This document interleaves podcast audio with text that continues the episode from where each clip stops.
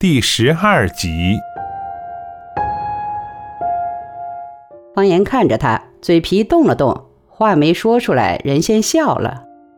你怎么那么注重形式？我就是注重形式，你说啊？哎，方言说完，自己脸红了。他搂住方言的脖子，兴奋的容光焕发，人像打了一束光，深情的望着他的眼睛。是真心话吗？是。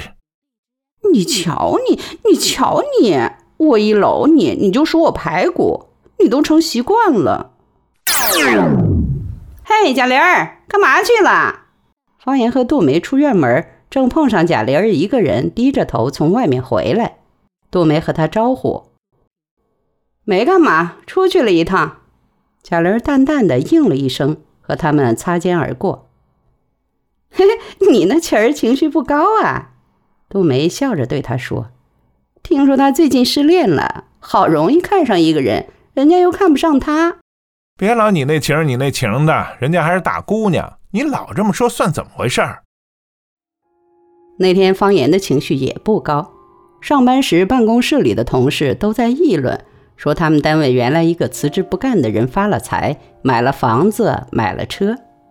他们单位有的过去跟他关系不错的。蒙邀去他家玩儿，回来说他家搞得和宾馆似的。由此说开来，大家隶属自己认识的人中，谁出国谁成老板了。聊了一上午，聊得全办公室的人又妒又恨，醋劲儿十足，造成了一个印象：似乎敢在外边混的人都混出了头，而这些人过去都不在我等话下。接着便是发牢骚。怨分配不公，怨法制不健全，叹老实人吃亏。下班回到家，方言仍无法从嗔怨的情绪中自拔，默默地坐在一边啃着指甲沉思。杜梅患了感冒，没去上班，一天在家吃饱了睡足了。见到方言回来，心情雀跃，直过来往他膝盖上坐，整个身子仰在他怀里，头搁在他的肩膀上。亲昵的蹭他的脸，哎，你怎么一屁股就往别人身上坐？方言双手推他，累着呢。他赖着不起来。你累什么呀？上班也是坐着胡侃。叫你说的，我们胡侃，我们胡侃，这国家的经济生活早停顿了。方言双手托起他腰，自己一侧身，把他留在沙发上，自己另找了一把椅子坐下。他又跟过来，骑坐在他膝上，他腿一伸直，他像坐滑梯一样溜到地上，蹲坐在他脚上，仰脸盯着他。你就对我这样？别烦了，忙了一天那么累，你还添乱。方言把脚从他屁股底下抽出，令他一下坐在地上，随手拎过一张报纸遮住脸看。刚看了眼大标题，他就劈手把报纸从他手中抢走。站在他面前说道：“你还烦了？你烦什么？别闹，把报纸拿来。”方言伸手去夺报纸，他把报纸藏在身后。谁闹了？你先说，谁烦你了？方言没理他，随手又拿起一本书翻，他啪的把那本书打掉。瞧你那无耻的样子！方言弯腰捡书。他一脚把书踢得老远，书面飞舞一番，卷角皱边的瘫在地上。你非找我收拾你一顿是不是？你来呀，你来呀！他笑着退了几步。方言看他一眼，毫无表情，扭脸看窗外树叶已经泛黄的树木。给你，给你！他把报纸糊在他脸上，走开，就显得你多关心国家大事似的。方言接住报纸，低头看起来。他在一边准备晚饭，在一个盆里揉面团，唠唠叨叨和他说着他们医院里的事：谁没按医嘱给药，病人出了问题，家属打上门来。一个老干部嫌医院对他的病不重视，把院长、政委臭骂一顿，还给后勤首长打了电话。保卫科查丢失的吗啡，发现所有护士的更衣柜里都有医院的纱布和敷料。你那前儿和保卫科长大吵一场。他现在提到贾玲儿，从不说她的名字，只说你那琴儿。方言主板看报，并不搭腔。今天谁来了？他揉好面，拍着光洁圆润的面团，用右手托在肩膀旁，直起腰问他：“谁来了？”方言哗哗的往前翻报纸头版。我也不知道，出门就见满街旗子，不认识哪国旗。你今天出去了？下午没事上街做了头发，你没发现？特立尼达和多巴哥的头。方言放下报纸，看了他一眼。难看死了，怎么还卷了刘海儿？人说这是今年世界上最时兴的法式。你不适合。你说的是今年世界上老年妇女最时兴的法式吧？芭芭拉式的。你觉得不好？太不好了，跟谁养的什么宠物似的。那怎么办呀？只好明天去削了。